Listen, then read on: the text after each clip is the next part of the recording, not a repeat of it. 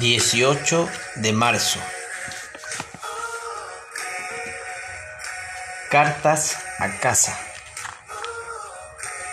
Lejos de casa y entrenándose para la Segunda Guerra Mundial, los soldados norteamericanos recurrían al humor y a la correspondencia para sobrellevar los desafíos. En una carta a su casa, un joven describió con una exageración maravillosa el proceso de vacunación. Dos oficiales médicos nos perseguían con arpones, nos atrapaban, nos clavaban al piso y nos ponían un arpón en cada brazo. Sin embargo, un soldado empezó a darse cuenta de que el humor no era suficiente. Un día recibió una Biblia y escribió, me encanta y la leo todas las noches. Nunca pensé que podía aprender tanto de una Biblia.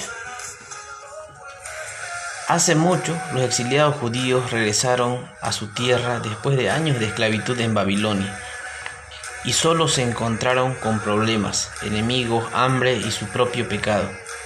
Entonces, acudieron a la palabra de Dios y se sorprendieron con lo que aprendían.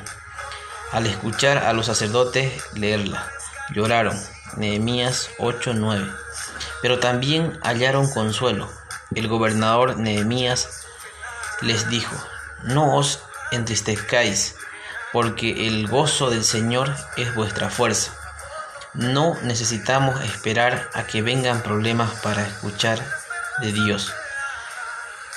La Biblia nos enseña de su carácter, perdón y consuelo. Nos sorprenderá lo que el Espíritu de Dios nos muestra en sus páginas. Señor, que te busque siempre, no solo cuando surgen problemas.